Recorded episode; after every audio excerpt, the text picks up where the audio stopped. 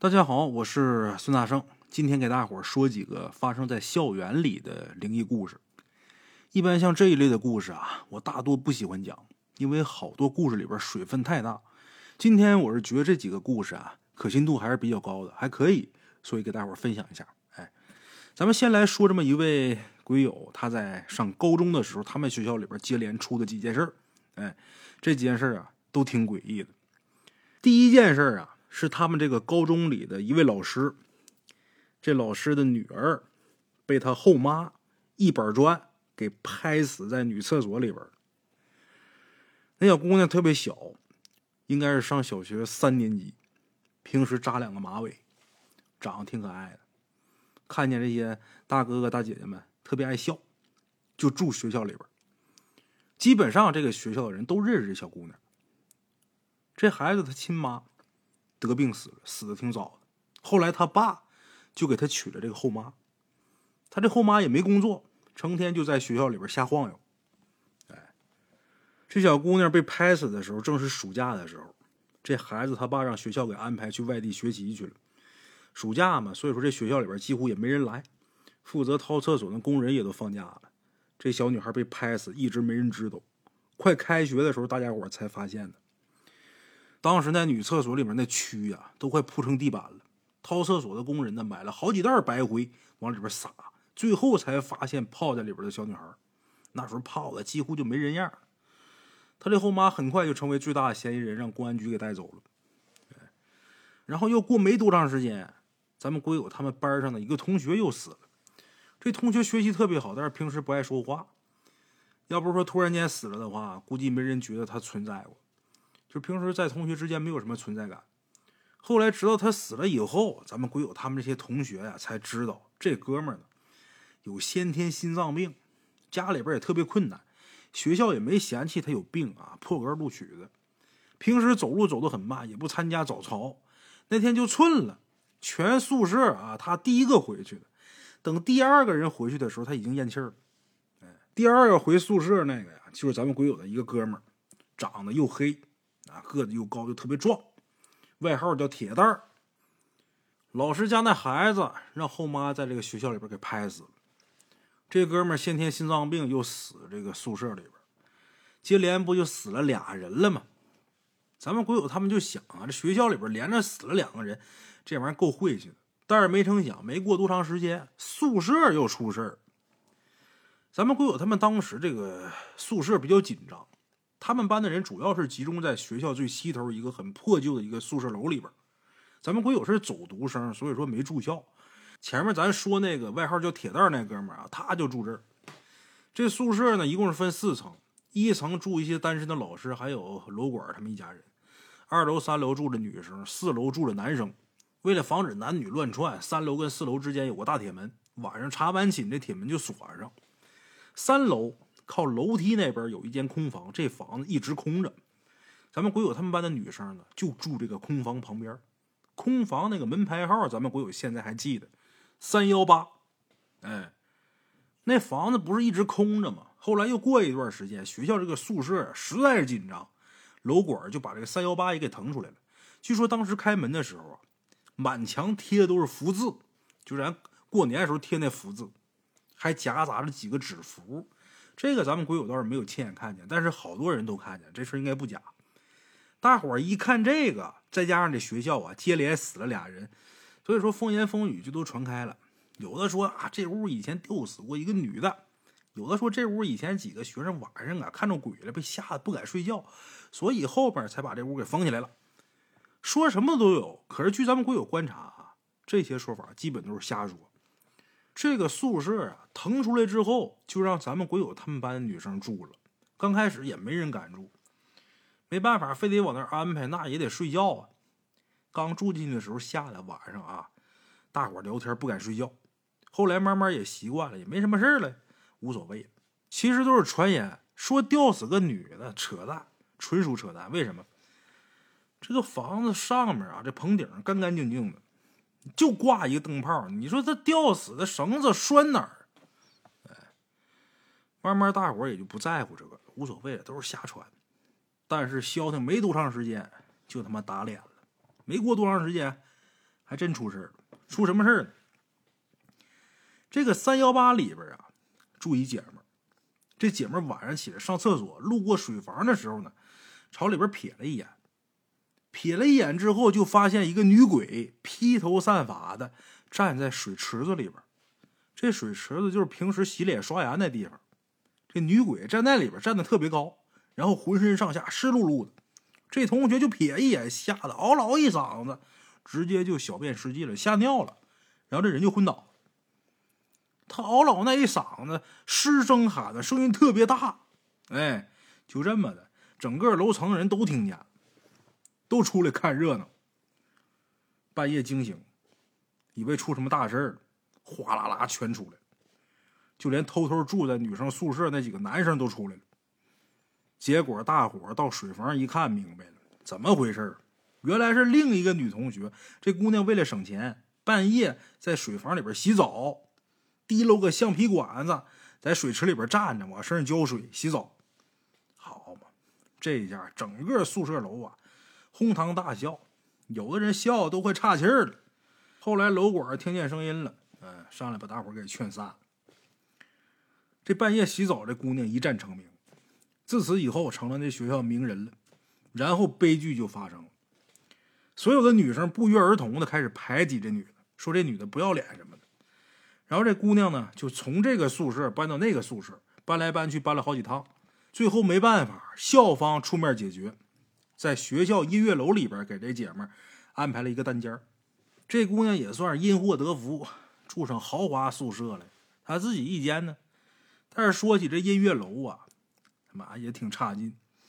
这音乐楼就在这个教学楼后面，跟舞蹈楼挨着。说是楼，其实就两层高。里边房间倒是不少，有不少音乐生啊，在里边练琴呐、练嗓子，都在这里边。白天人声鼎沸，可是到晚上，可就他妈吓人了。大伙想想啊，到晚上一个人在这一栋楼里边，可想而知啊。尤其是学校那种环境，你们想想。再一个，它是音乐楼啊，里边好多乐器呀，它晚上有响动，尤其那破钢琴，也不知道用多少年了。白天那钢琴卡键，晚上弹出来噔的一声，你说多吓人！后来铁蛋儿有天发现啊，就说他们这学校食堂建的呀有讲究。咱们鬼友说你扯淡，你明白什么风水啊？有什么讲究？然后这铁蛋非得拉着他指给他看。就说你看啊，咱学校这个食堂是个长方形，从上往下看，你看像不像一口棺材？咱们鬼友一看，还真有点像。他说：“你再看啊，食堂有三根烟囱，像不像三根香在分头插着？”鬼友让他这么一说啊，一瞧还真像那么回事要说他们这学校还真有点历史，解放前就有，但是那时候没那么大，后来慢慢扩张的。鬼友他爷爷就曾经在那地方短暂的读过书，他爷爷就在那上过学。哎，这学校有历史。学校里边接连死了俩人，咱们鬼友回家就跟他爷爷添油加醋的就说了一番。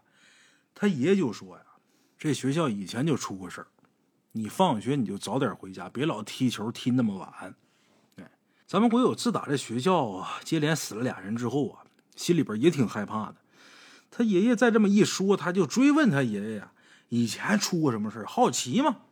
哎，可是他爷爷呢是个退休教师，平时对封建迷信这些东西啊从来不提，就说：“嗨，瞎说什么的都是巧合，没什么玄之又玄的东西啊。你呀，反正就别太晚回来就得了啊。然后关于你们学校这些事儿啊，你也别瞎猜，也别瞎想，别瞎说啊。就这样，他爷爷不告诉他。”从打他爷爷家走，第二天再去学校，到学校之后，突然间听说，那个洗澡的姑娘也死了。怎么的呢？自杀。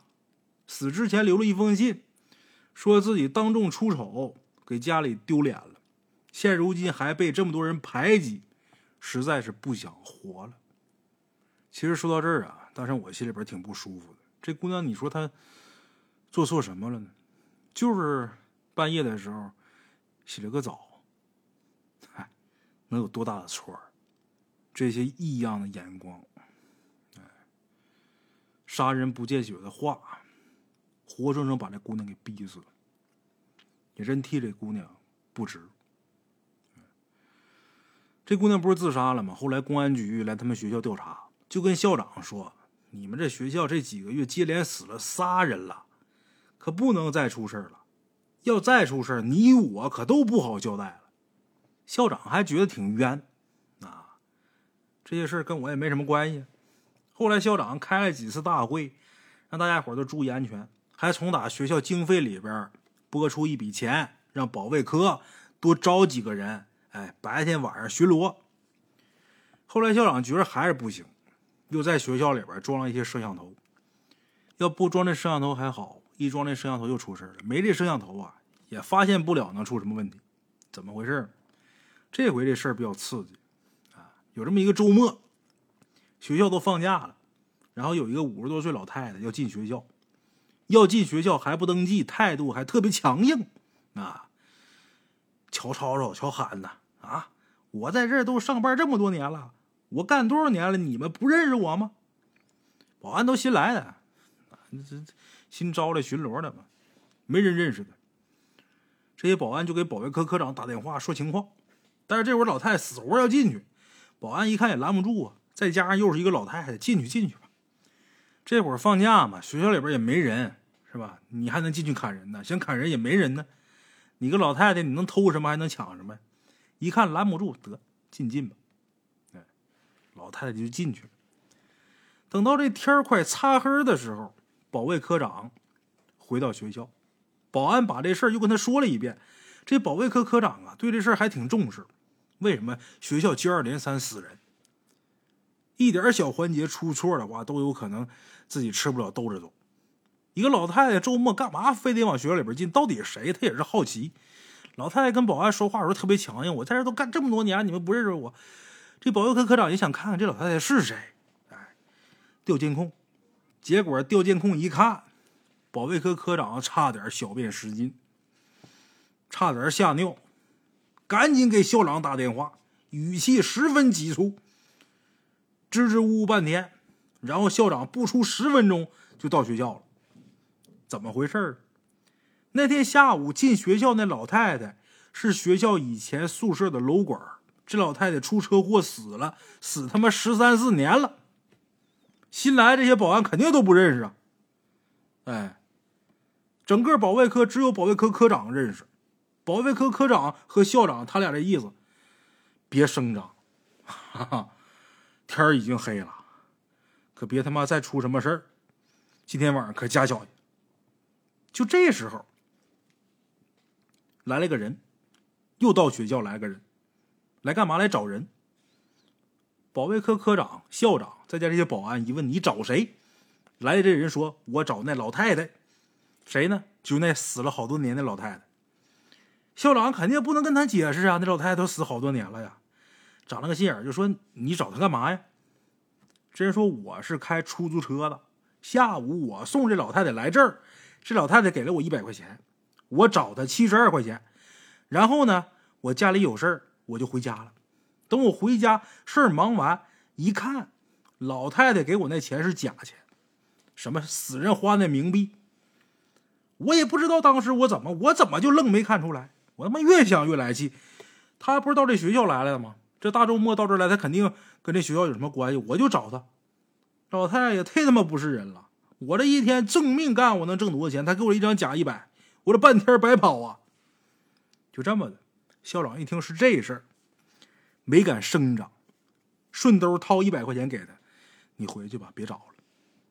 这司机有点纳闷校长就说：“嗨，那是我们学校一个老员工，哎呀，最近脑子出毛病了，你找他也没用啊，你跟他能说出什么理儿啊？得了，一百块钱给你，赶紧回去，别找了。”这司机听这校长这么说，也没多想就走了。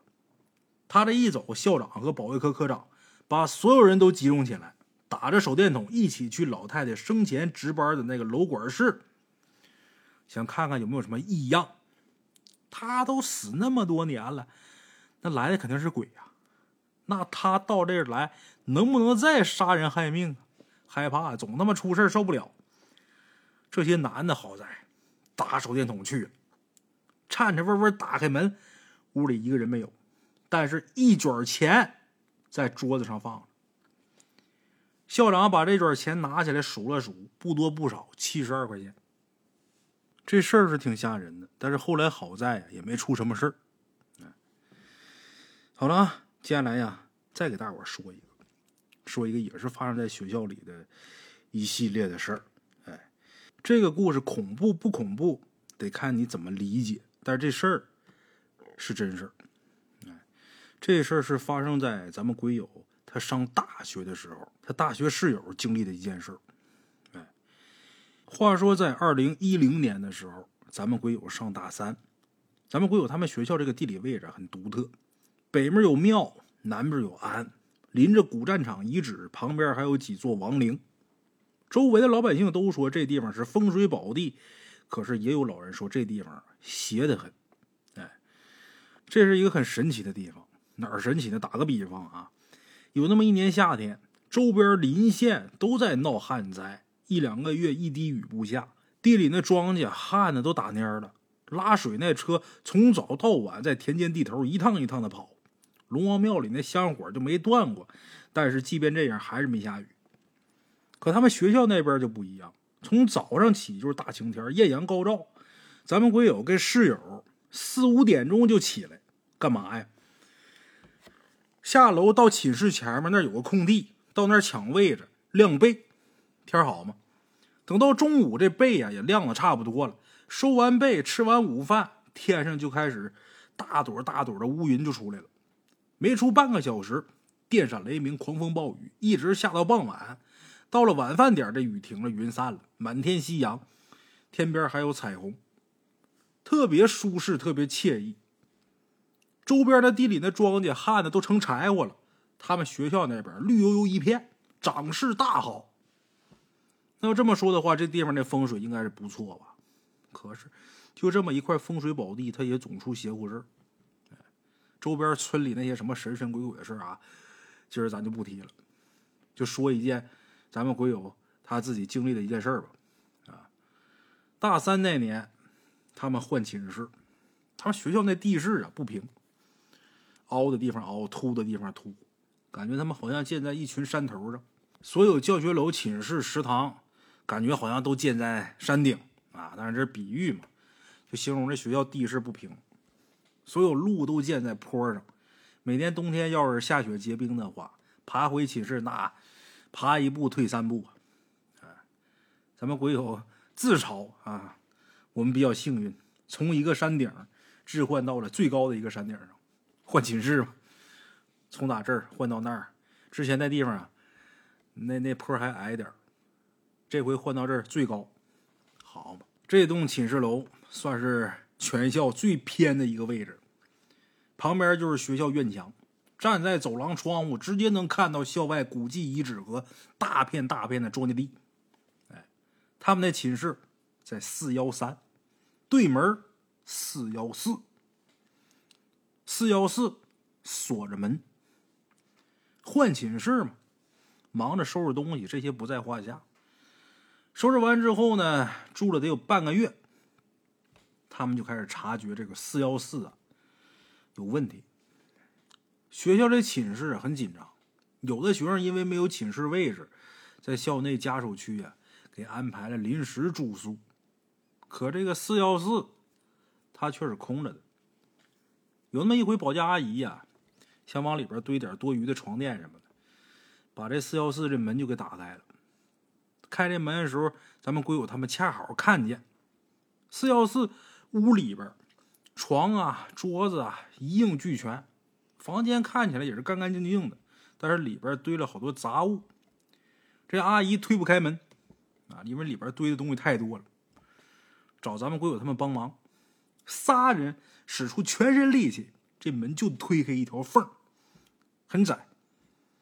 阿姨累得气喘吁吁，直摆手，算了吧。不放这儿，改天喊个人来把这门拆下来吧。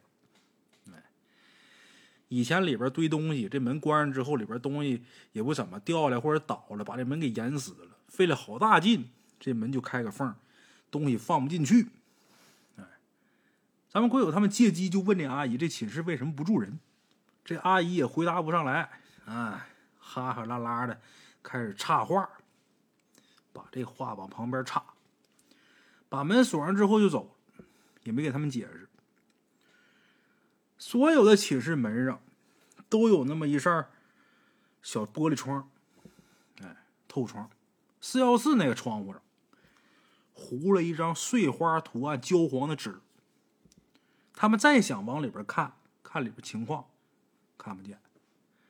看见那些什么床啊、桌子什么，都是打那个门缝往里边看见的。哎，之后他们就聊四幺四那个房间啊，桌子、床倒是都有，看着都挺新，但是明显跟他们其他寝室用的桌子、床不一样，样式一看就特别老旧。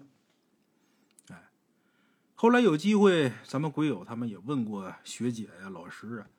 学生嘛，四年换一批，老师也是近几年新来的。对于四幺四的事他们也不清楚。当时咱们鬼友他们呢，正值青春嘛，闲的没事特别爱胡思乱想。就那个岁数，那个年纪，寝室六个人，六个人爱看鬼故事，爱看鬼片那时候还做不到人手一个笔记本，也没有 iPad，哎，倒是有几个 MP 四。里边都是按照年度国籍下载的鬼片一到晚上，一群人挤在一张床上看笔仙看的多了，个个都觉得自己懂得多。这个四幺四这个房间号，又是这鬼故事里边特别热门的一个门牌号，所以难免呢，就让他们这些女生啊浮想联翩。那时候联想也是没根据的，说着说着，睡上铺的室友就开始发毛。为什么？因为从他上铺坐着，能直接透过他们寝室门上的那个透窗，看到对面四幺四那透窗上发黄的碎花。所以隔天他也买了块彩纸，把他们寝室门上的透窗也给糊上了。这个话题到这儿本来就应该截止了呗，可是一个多月之后，学校里边发生了一件大事什么呢？男生宿舍楼。有人跳楼自杀了。这哥们半夜从他顶层走廊那窗户跳下去，深更半夜的，也没人发现他不在了。第二天上午六点多，其他这些同学们都起来洗漱，在公共洗漱房听见早起买早饭同学说这事儿。这哥们的尸体是被学校里边的环卫工人发现的，阿姨吓个半死，很快警车就来了。进学校的时候是关了警笛的，围观的学生被驱散，但是很多人还是看见这尸体身上蒙着那布，就是学校统一发放的那床单。哎，咱们鬼友他们那寝室刚好有两个室友要去买饭，回来的时候到现场就凑热闹，远远的看见了那床单的一角。早自习的时候，所有人收到了班级。群里边班长群发的通知，啊，QQ 群呐，群发的通知，说什么呢？说这事儿不让外传，这也是突发情况，学校一贯的操作嘛。同学们是嗤之以鼻，嗤之以鼻的同时，私下里边开始更热烈的猜那个陌生的男生，他这死因到底是什么？男生嘛，大四。听说当天晚上喝酒了，走廊窗户那窗台得有一米二、一米三那么高，不存在说喝多了风一吹没站住摔下来这可能，啊，都猜是不是大四毕业考研特别难，找工作又没有什么希望，压力所迫。也有猜说是不是家里出什么事儿了，也有说这个是同学啊暗起杀心给推下去。但是大部分议论都在这个风花雪月、谈情说爱上啊，为情自杀这个话题吧，它更容易引起焦点嘛啊。这件事在茶余饭后被津津乐道了两三天之后，慢慢就没人再提了。毕竟事不关己，高高挂起嘛。再说了，除非是家属或者是责任人，谁也无权知晓警方尸检报告和案件的结论呢。他们都是瞎猜。这件事很快就从打他们生活里边消失了。转眼几天过去，话说有这么一天，跟往常一样，跟往常每一天都一样，没什么不一样。大家上完课去食堂打饭，吃完饭在寝室说说笑笑侃大山。十点钟熄灯，大家洗漱之后都躺床上玩手机、听歌、聊 QQ。很快，所有人都睡着了。在半夜的时候，寝室里边手机铃声响起，咱们国友睡觉浅，当时就醒了，其他人也醒过来。谁手机响了？咱们国友的上铺。哎，那姑娘也是迷迷糊糊摸起手机，把电话接通，很含糊，喂了一声。寝室里边黑乎乎的，静悄悄的。照往常啊，寝室里所有人都能听见这手机里说话的声音，可是这次什么没听见。咱们国友当时就以为是对方说话的声音小，就没在意。哎，他那室友喂了两声之后，也听不见对方说什么，啊，手机就挂了。咱们国友迷迷糊糊又睡着了，也不知道过多长时间，他那个室友那手机又响，还是一样，接起来喂两声，之后反复两三次，他这么一整，全寝室都给搅和醒了。就有人很不耐烦，就问说：“他妈谁打电话呀？大半夜让不让人睡觉了呀？”接电话那姑娘也纳闷，说：“不知道啊，来电号码显示未知啊。”接起来里边没声音，好像有呼呼的风声，又好像有人喘气，但是就是不说话。好，大伙儿一怼骂了句：“他妈神经病！”哎，然后接电话那姑娘也是骂骂咧咧，把这手机就塞到那枕头底下，翻身睡觉了。后来手机又响了一次，一直到天蒙蒙亮，最终才安静下来，手机不再响。折腾一宿了嘛，全寝的人全都起晚了。早上起来洗漱的时候呢，寝室这个寝室长啊，就想看看到底谁打的电话。大伙都带着起床气的嘛，就准备好好骂一下打电话的人，哎，狠狠骂他一顿。电话号码回拨过去，空号，再打还是空号，哼，见了鬼了！大伙没弄明白这怎么回事啊？这会儿又要迟到了，匆匆忙忙洗漱出门，往教学楼跑的时候。也不知道是谁看了一眼男生宿舍那个方向，突然间问了一句：“今天星期几？”有人就骂他：“你睡糊涂了，今儿不是周三吗？”然后那室友突然间冒了一句：“今天是第七天啊，第七天，头七还魂这一寝室的人都在往前跑，小跑，赶去上课吗？一说第七天，所有人齐刷刷的刹住脚步。虽然是早上，但是这气温当时并不低。可是咱们国有头一次有那种从打脚底到后脊梁往出冒寒气，直冲自己这后脖梗，嗖嗖钻凉风。那天早上接电话那姑娘。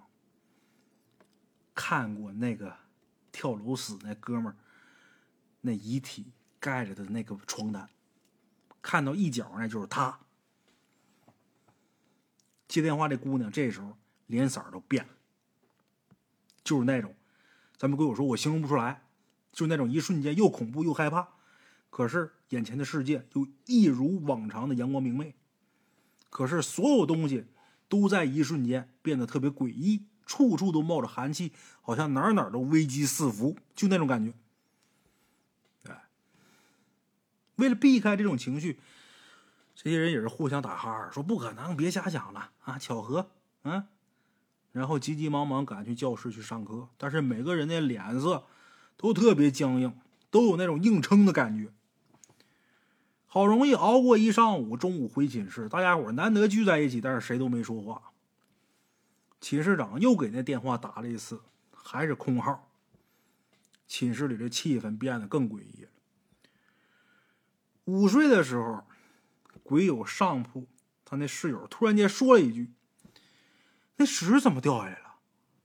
他们抬头一看，贴在门上透窗那个纸有个角没粘牢，掉下来个角。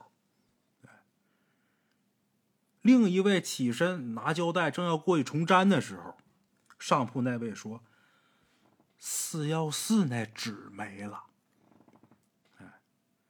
靠门口的室友一把把门拉开，他们全看见了，对门那透窗贴在门里那碎花纸不见了，只有一面玻璃可以清楚的看见屋里边雪白的天花板。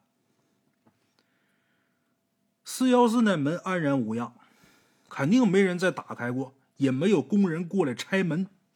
那门三个人合力都推不开，更不可能有人钻进去把这纸给撕掉。昨天晚上那电话，在家跳楼那哥们头七，种种事儿让他们都脊背发凉。他们回到寝室之后，赶紧用双面胶把自己门上那纸啊给粘牢。大家伙都闭口不提这事儿。再后来。咱们龟友跟接电话那姑娘，俩人一起回了一趟那姑娘老家。这姑娘她小姨呀，是出马仙儿，她从她小姨那儿请了几张可以随身携带的符。再后来，寝室长有一个朋友来他们学校玩，住在咱们鬼友他们那寝室。听他们寝室长说，他这朋友打小体质就弱，每天到夜里边不敢往窗外看。因为总能看见满大街的牛鬼蛇神，哎，那天咱们鬼友好几次都想问寝室长这朋友能不能看看对面四幺四那窗户里边有没有什么东西。他想问，但是没敢问。他光记得，他这寝室长的朋友坐在寝室长那床上聊天的时候，他们寝室这门没关。这姑娘曾经转头往四幺四方向看了看。视线往上移，挪到透窗那个位置的时候，这视线马上就躲开了。